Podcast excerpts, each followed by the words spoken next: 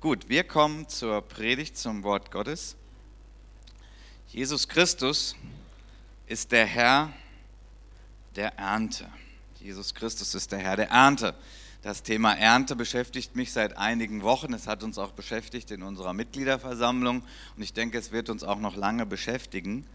Ähm, es ist ein tiefes Thema durch die ganze Schrift hindurch, das Thema Ernte mit vielen Facetten.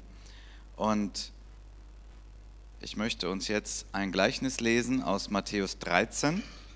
Übrigens die Predigt von letzter Woche, ich konnte selbst nicht hier sein, aber ich habe sie per Internet gehört. Großartige Predigt, vielen Dank Mario. Also wer die auch nicht gehört hat letzte Woche, die kann man am Internet sich nochmal ähm, runterladen oder anhören, evangeliumshaus.de. Das war wirklich vom Feinsten eine Auslegung des Hohen Liedes, auch mit Relevanz für uns heute. Gut, wir lesen ein Gleichnis, Matthäus 13 ab Vers 24. Jesus erzählte der Menge noch ein anderes Gleichnis. Mit dem Himmelreich ist es wie mit einem Mann, der guten Samen auf seinen Acker säte. Eines Nachts, als alles schlief, kam sein Feind, säte Unkraut zwischen den Weizen und machte sich davon. Als dann die Saat aufging und Ehren ansetzte, kam auch das Unkraut zum Vorschein. Da gingen die Arbeiter zum Gutsherrn und fragten, Herr, hast du nicht guten Samen auf deinen Acker gesät? Woher kommt jetzt das Unkraut? Ein Feind von mir hat das getan, gab er zur Antwort. Die Arbeiter fragten, möchtest du, dass wir hingehen und das Unkraut ausreißen und einsammeln? Nein, entgegnete der Gutsherr, ihr würdet mit dem Unkraut auch den Weizen ausreißen. Lasst beides miteinander wachsen, bis die Zeit der Ernte da ist dann werde ich zu den Erntearbeitern sagen, reißt zuerst das Unkraut aus, sammelt es und bündelt es, um es zu verbrennen, und dann bringt den Weizen in meine Scheune. Es ist eines dieser Himmelreichsgleichnisse, man kann auch sagen Reich Gottes Gleichnis, und Jesus hat mehrere solche Gleichnisse gepredigt und mitgeteilt. Und es ist sehr einfache Sprache, sodass jeder Mensch es verstehen kann, aber es hat unglaublich viel Tiefgang. Und er erklärt uns Dinge, also damals den Hörern, aber eben auch uns, er erklärt uns Dinge, die eigentlich ein unglaublich großes Bild hier abliefern, ein ungroßes, ungleich großes Gemälde, kann man fast sagen, was er zeichnet, ja, für, für die Menschheit, kann man sagen, für die Geschichte der Menschheit. Alles mit so, wenn man das mal mit einem Gemälde vergleicht, so einige Pinselstriche, was er da gemalt hat, ein Bild von einem, ja, quasi Bauern, der Samen sät und so weiter.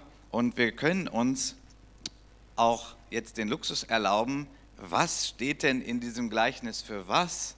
Das ist in diesem Fall unglaublich einfach, weil Jesus selbst hat uns erklärt, was denn in diesem Gleichnis für was steht. Also der Hauptpunkt dieses Gleichnisses ist ja diese gemischt wachsende Saat, Weizen und Unkraut.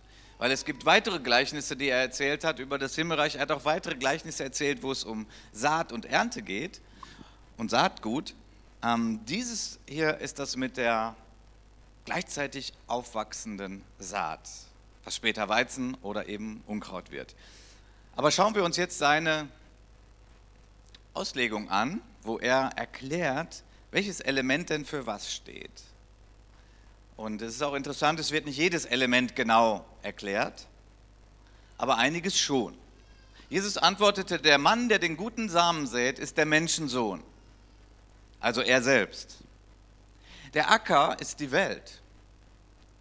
Der gute Same sind die Kinder des Himmelreichs, das Unkraut sind die Kinder des Bösen.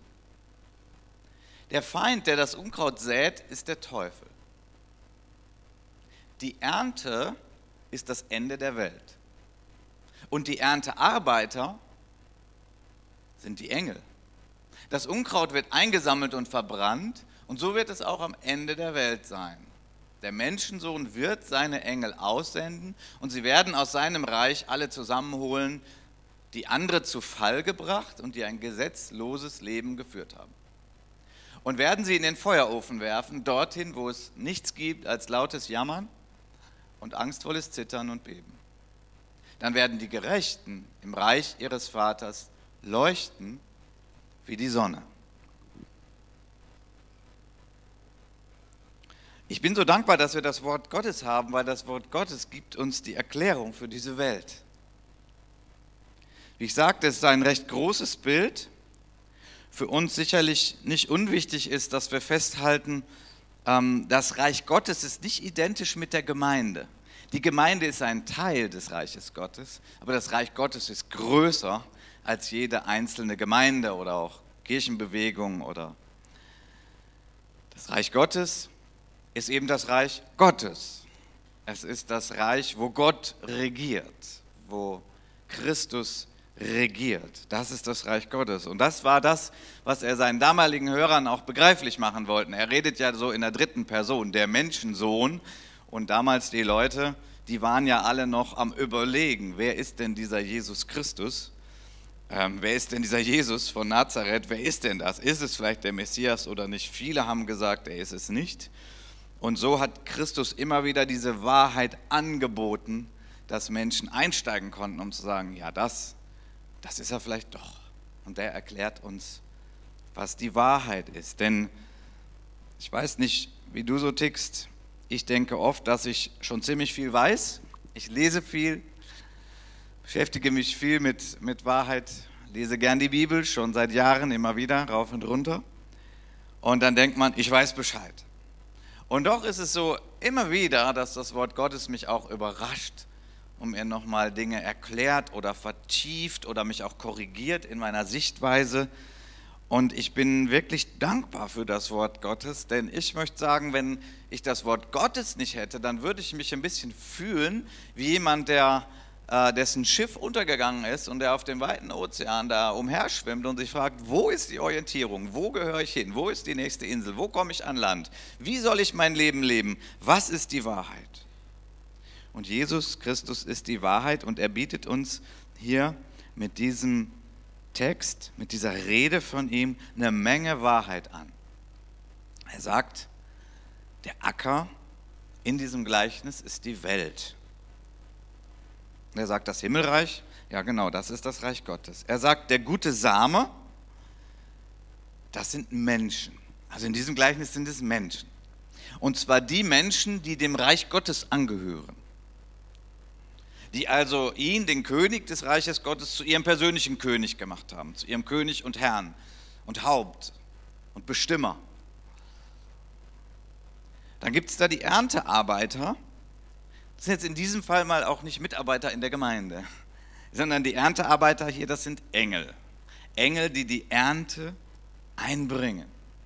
Also am Ende der Weltgeschichte ähm, wird Gott Fazit ziehen und er bringt die Ernte rein. Gott hat investiert, nicht zuletzt seinen Sohn investiert in diese Welt geschickt, um sie zu retten und zu erneuern. Und Gott möchte Ernte einbringen. Interessant, ne?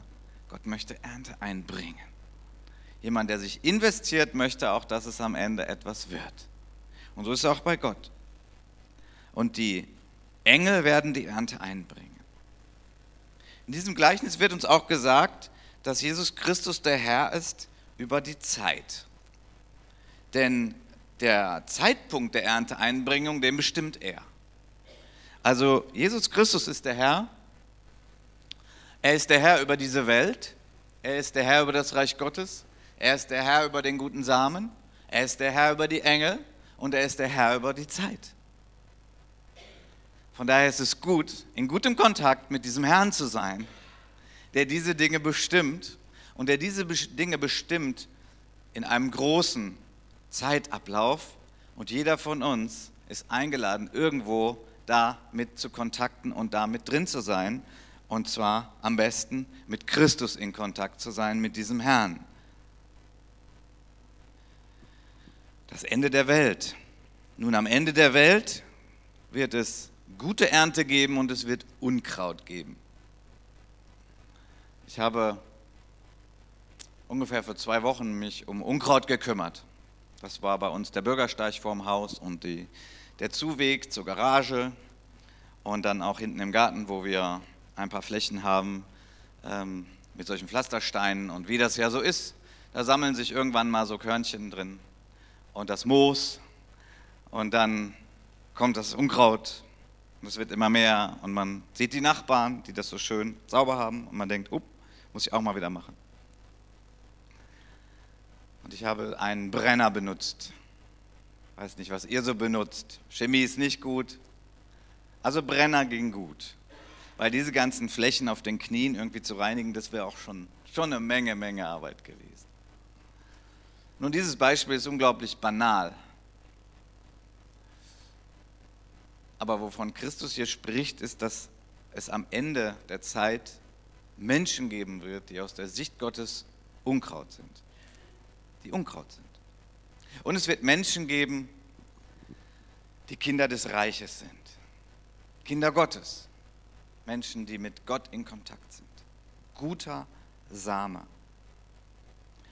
Von daher ist es ein sehr ernstes Wort, und das ist ein bisschen auch die Frage natürlich, wie wir uns dazu stellen, wie wir das so sehen, ob wir auch bereit sind, die Welt so zu sehen, wie uns das Wort Gottes es sagt, oder eben was unsere Einstellung, unsere Meinungen dazu sind.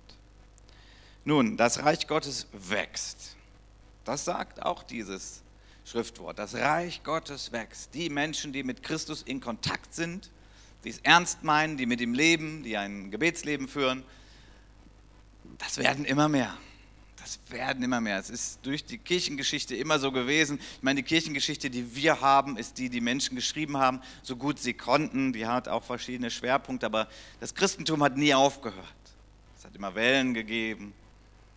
Es hat auch viele Christen gegeben, die in der Kirchengeschichte nicht erwähnt werden. Das kann kein Mensch erfassen, auch kein noch so guter Historiker. Aber das Christentum wächst. Es wächst auch in dieser Zeit. Besonders in den Ländern, wo nicht so viel Wohlstand ist wie in der westlichen Welt, zu der wir auch gehören. Das wächst und wächst. Der gute Same wächst. Menschen erkennen Christus, sie sagen es weiter und es werden mehr. Gemeinden werden gegründet, Kirchen werden gegründet, Kirchen werden erneuert, Gemeinden werden äh, erneuert. Es steht und fällt immer mit dem Namen Jesus. Es steht und fällt immer mit dem Kontakt zu Christus. Überall, wo das ausgehöhlt wird, wo das aufgeweicht wird, es ist nicht mehr Gemeinde Gottes, es ist nicht mehr die Kirche von Christus. Nun, dieses Gleichnis hat aber eben auch eine sehr ernste Note, denn das Reich Gottes wächst, aber auch die Saat des Feindes wächst. Die Saat des Feindes wächst auch. Das ist auch eine Frage an uns. Was ist unsere Vorstellung von dem, wie sich diese Welt entwickelt? Und was da passiert. Und Christus hat gesagt, bis zum Ende der Welt wird also auch das Böse wachsen. Ich glaube, das hören wir nicht so gerne, das hätten wir gerne anders.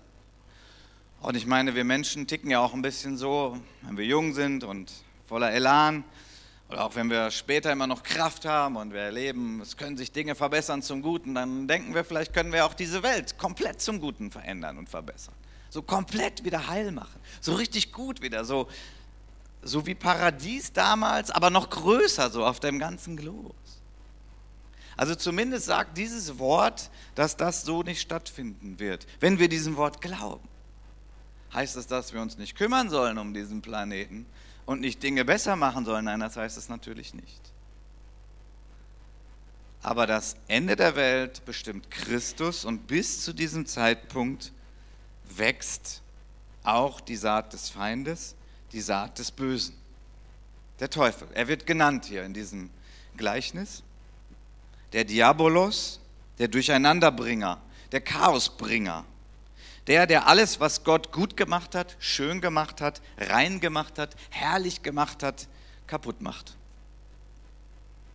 Das ist drin hier. Das ist da.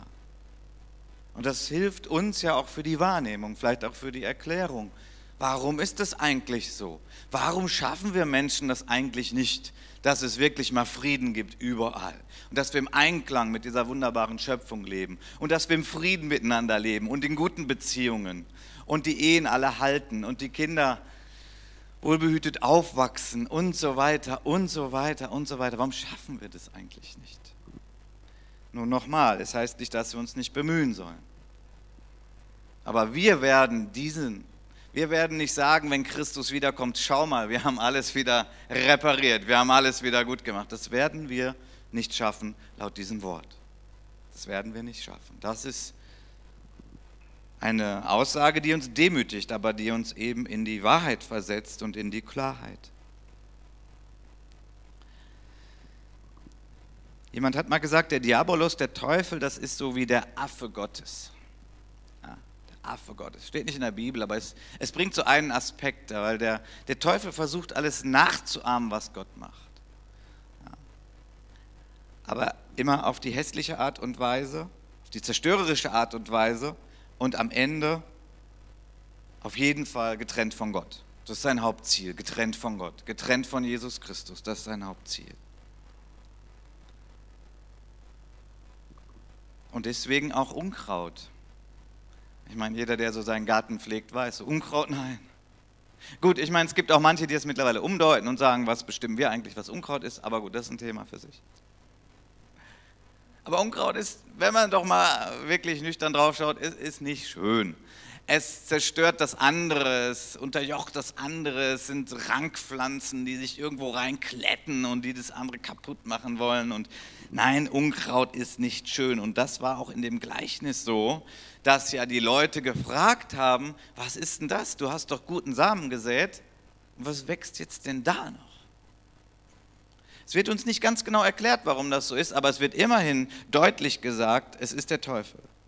Es gibt die Saat des Feindes, es gibt die Saat des Bösen, ja, die aufgeht und die Menschen beeinflusst und die Menschen zu Dingen antreibt, wo man sich manchmal fragt, wie kann ein Mensch so etwas tun? Das ist doch nicht mehr menschlich. Ja, das ist schon irgendwie teuflisch. Beide Reiche wachsen. Was auch hochinteressant ist an diesem Gleichnis ist, so wie die Saat wächst, so am Anfang kann man das gar nicht unterscheiden. Also das ist in diesem Gleichnis jetzt so.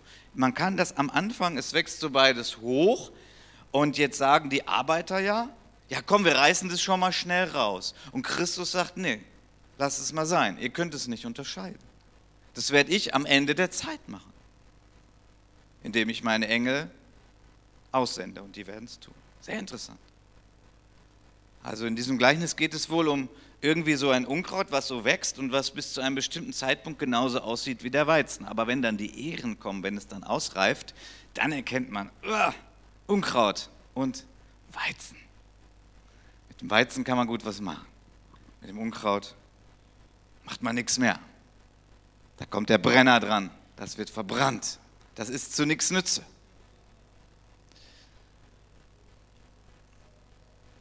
Also selbst die Engel, die ja dann in der Auslegung des Gleichnisses diese Erntearbeiter sind, sollen nicht vor der Zeit schon diese Trennung vornehmen, sondern das wird am Ende der Zeit sein, das, wo die Menschheit drauf zugeht, wo jeder von uns drauf zugeht, entweder wenn Christus in unserem, zu unseren Lebzeiten noch wiederkommt, sichtbar oder ansonsten dann wir gestorben sind und dann diesen Zeitpunkt aber eben auch miterleben werden. Und das ist jetzt das Ernste an diesem Gleichnis. Die Frage ist, was bist du für ein Mensch? Bist du ein Weizenmensch oder bist du ein Unkrautmensch? Und was ist mit den Menschen um uns herum? Nun, das Gleichnis warnt uns auch ein Stück weit und sagt, also bis, bis zur tiefsten Tiefe könnt ihr es nicht unterscheiden. Ist auch interessant. Wir können es nicht bis zur tiefsten Tiefe unterscheiden. Ganz die tiefste Tiefe ist die Tiefe im Herzen des Menschen. Und da weiß der Mensch, wo er steht und wo er ist und ob er in Kontakt ist mit Gott und ob er im Reinen ist mit Gott. Oder er ist es eben nicht. Das ist der Dreh- und Angelpunkt. Von daher ist dies wirklich ein sehr ernstes Wort von Christus, dass diese Dinge wachsen und heranreifen. Nun, die Sicht unserer Welt und die Sicht, die Christus uns schenkt, ist nicht unbedingt das Gleiche.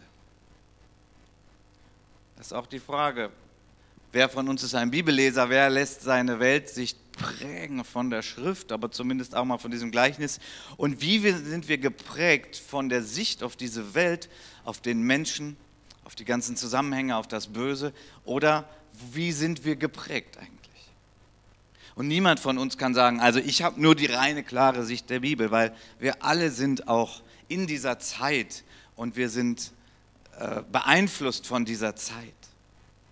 Das würden wir feststellen, wenn wir jetzt zum Beispiel sagen würden, mal nur 200 Jahre zurück. Wir könnten jetzt einfach mal ein paar Leute hier auf die Bühne, so 200 Jahre zurück, so wusch, so. Und sie würden uns erzählen, wie, wie erleben sie die Welt, wie sehen sie die Welt. Und es würde nicht identisch sein mit uns. Nehmen wir das Dritte Reich. Wir würden sagen, das Dritte Reich, das war so furchtbar. Und vor 200 Jahren, sie würden sagen, was ist bitte schön das Dritte Reich? So Dinge verschieben sich, Dinge verändern sich. Jeder ist auch Kind seiner Zeit, aber Gott sei Dank, wir sind nicht nur Kinder unserer Zeit, sondern wir haben einen Anker, wir haben eine Wahrheit, wir haben einen Bezugspunkt, wir haben das Wort Gottes, wir haben das, was Christus gepredigt hat. Und das gibt uns eine Sicht auf diese Welt. Es ist ja gut, neben der Bibel auch einige andere Dinge zu lesen und auch das verstehen zu können. Und die Zeit, in der wir leben, also Menschen, die sich damit beschäftigen, Wissenschaftler, Forscher, Philosophen, Theologen und so weiter, man sagt, die Zeit, in der wir leben, ist ganz stark davon geprägt, von der Wissenschaft und von der Technik. Was übrigens beides jetzt keine Sünde ist. Aber die Frage ist ja, ist es alles und reicht das, um die Welt zu verstehen?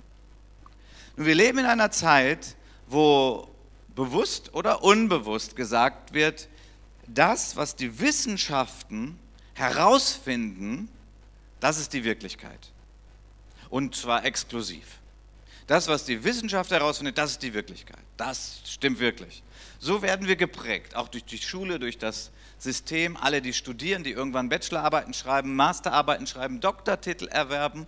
Sie müssen Dinge lesen, sie müssen zitieren, es muss alles belegt werden dass alles seinen Rahmen und seinen Platz hat, was gut ist, was auch einen Fortschritt der Erkenntnis gibt in vielen Bereichen. Technik ist nicht böse, Wissenschaft ist nicht böse, aber was ich sagen möchte ist, es ist zu klein. Und manchmal ist es auch falsch. Aber es ist definitiv zu klein. Und die Erkenntnisse, die daraus herauskommen, die sind zu klein. Und die Erkenntnis, die aus dem Wort Gottes kommt, ist groß. Und sie erklärt uns die Welt im großen Bogen, mit großen Erklärungen. Und ich sage, ich möchte mich lieber da andocken, bei meinem Gott, der mir die Welt erklärt, und sagen, so ist es. Und das andere ordne ich dem ein und unter und sage, okay, das passt auch und das nein. Wir leben in einer Zeit, wo die Wissenschaft und die Technik nicht nur sagt, sie alleine erklären, was Wirklichkeit ist, was wahr ist, sondern sie sagen auch, und auf diesem Wege werden wir die Welt besser machen. Was auch teilweise stimmt, aber nur teilweise. Denn die Welt besser zu machen, hat einen ganz zentralen Punkt. Diese Welt wird besser, wenn Herzen besser werden. Diese Welt wird besser, wenn Herzen besser werden. Wenn aus harten Herzen weiche Herzen werden. Wenn Herzen bereit sind zu vergeben zu tragen, zu ertragen, zu segnen. Eben nicht Unkraut zu sein, sondern Segen zu sein. Erlöst von dem Fluch, was wir gerade beim Abendmahl schon hatten. Christus hat uns erlöst von dem Fluch, dass in unserem Herzen nicht Unkraut wächst, sondern Gutes. Das ist, wie Gott diese Welt besser macht und jeder von uns kann dabei sein. Auf der Seite, auf der Seite von Christus, wenn wir uns auch wirklich von ihm prägen lassen. Also diese Sicht auf unsere Welt, nämlich, dass nur die Wissenschaften erklären, was wirklich ist, das führt ja dazu, dass man uns Christen, die wir die Bibel ernst nehmen, so gerne ins Mittelalter versetzen will. Ja, das ist ja mittelalterlich. Wie du glaubst, dass es einen Teufel gibt, das ist ja mittelalterlich. Das haben wir doch überwunden. Du glaubst, dass es Dämonen gibt, das ist ja mittelalterlich. Du glaubst, dass, es, dass Christus die absolute Wahrheit ist. Hm. Und dann kommen diese ganzen Gedanken hoch und hat nicht die Kirche schon Schlimmes damit angestellt? Ja, hat sie leider auch, das stimmt. Aber das ist doch nicht der Grund. Der Missbrauch hebt doch nicht den rechten Gebrauch auf. Und der rechte Gebrauch ist, Christus ist die Wahrheit. Und so wie er die Welt erklärt, da bin ich lieber dabei. So ist diese Welt. Und die Wissenschaften, die können mir wirklich Dinge erklären und die Wissenschaften können auch Dinge nach vorne bringen. Die können auch Dinge verbessern, ja, aber das ist nur ein Teil. Das ist nur ein Teil. Und da, wo die Wissenschaft sich erhebt zu dem allmächtigen Erklärmodell, da wird es falsch. Da wird es einfach falsch und da wird es schief und es stimmt einfach nicht mehr. Für uns als Gläubige zumindest ist es so, dass wir sagen, wir machen uns an Gott fest, an seinem Wort. Und wenn die Leute sagen Mittelalter, okay. Die Leute sagen sowieso, was sie wollen und was sie denken. In jeder Zeit war das so.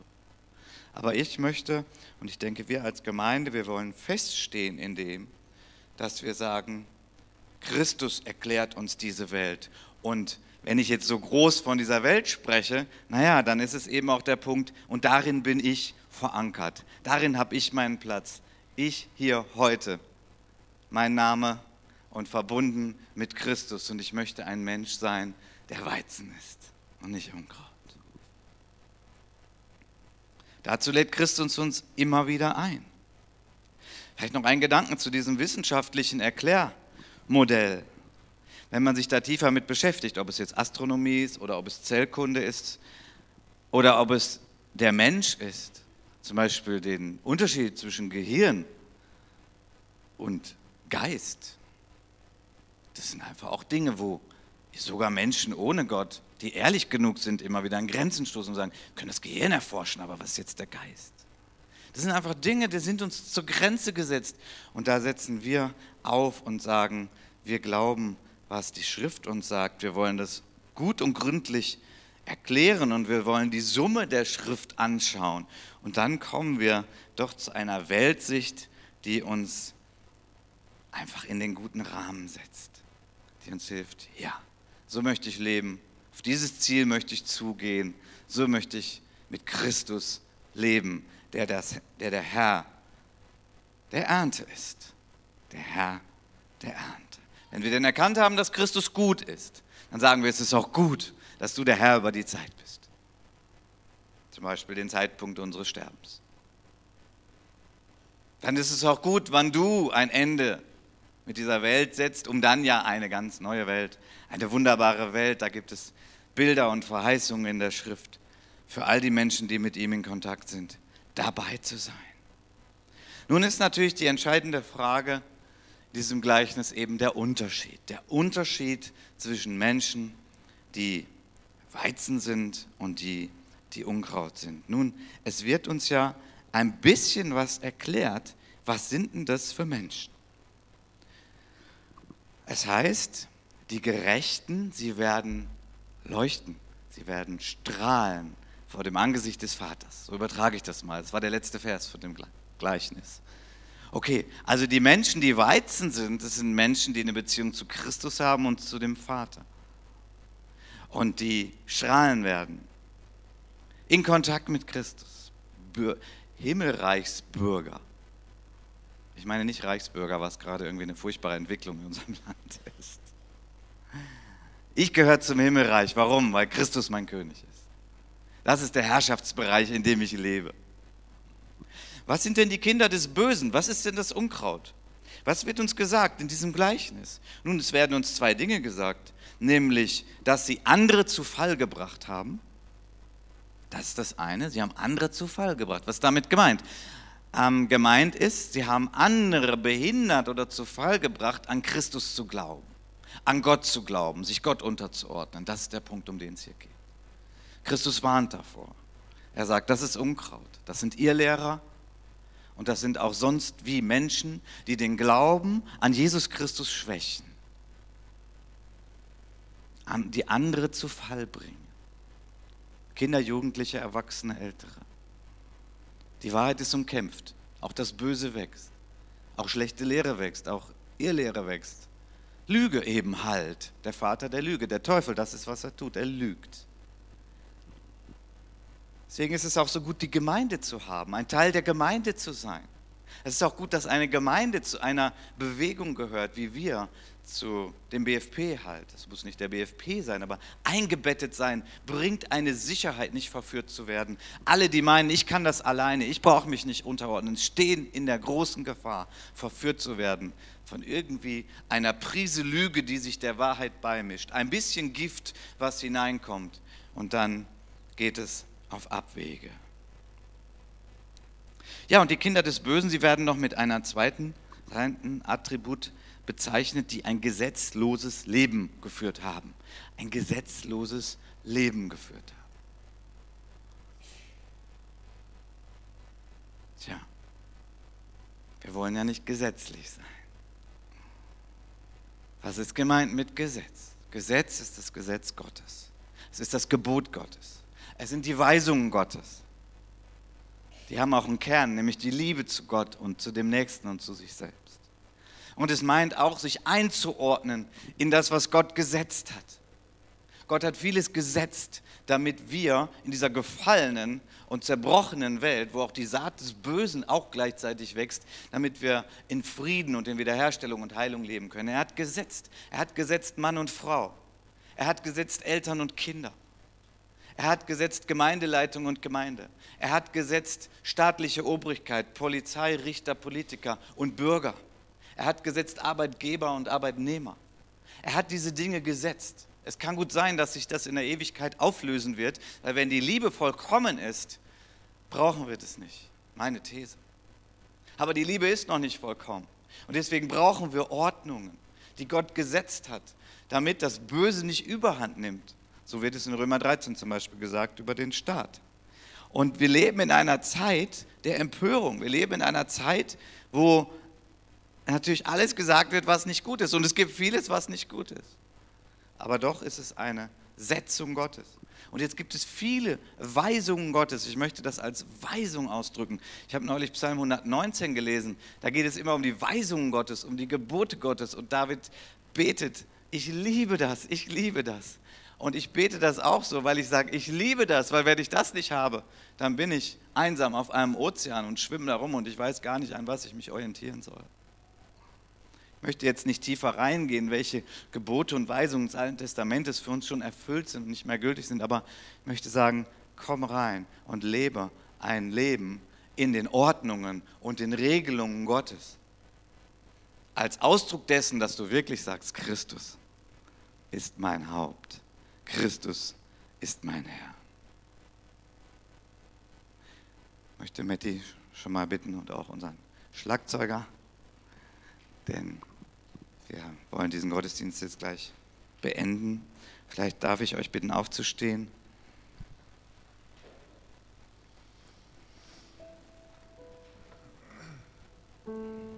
Und ich möchte beten und ich lade dich ein, dich da an der einen oder anderen Stelle mit einzuklinken.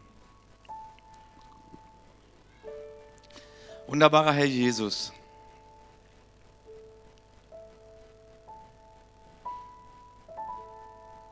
Wir haben diese Erde kaputt gemacht, als Menschen zumindest. Wir haben dem Bösen Tür und Tor geöffnet. Aber du bist gekommen, um als Licht dieser Welt wieder Frieden und Ordnung und Herrlichkeit und Reinheit und Schönheit hineinzubringen. Wir danken dir, dass du selbst so bist, Jesus. Und wir danken dir, die wir dich erkennen durften und dich eingeladen haben in unser Herz und dich zum Herrn erklärt haben, auch in der Taufe, uns dir komplett untergeordnet haben. Wollen wir auch heute Morgen beten, Herr sei unser Herr. Und Herr, wir danken dir auch, dass wir Weizenmenschen sein dürfen, weil du unser Herr bist. Wir bitten dich aber auch, dass du uns korrigierst, wo wir Lügen glauben, auf falschen Wegen unterwegs sind, dem Bösen irgendwie Raum gegeben haben, dem Zweifel an dich und deine Güte. Korrigiere uns und reinige uns. Stelle uns wieder her. Ermahne uns auch. Daran erkennen wir, dass du uns liebst. Dass dir nicht egal ist, wie wir wachsen. Und ich möchte dich bitten, Herr, für jeden, der hier heute ist, der sich nicht sicher ist, auf welcher Seite er steht, dass du zu seinem Herzen sprichst und dass du es ihm klar machst und dass du dich ihm vorstellst, so wie du es heute getan hast in deinem Wort, dass die Entscheidung für dich gefällt wird und somit eine Freude und Erwartung auf die Zukunft da ist. Wir danken dir für dein Wort, für die Kraft deines Wortes. Danke, was du an uns tust. Amen.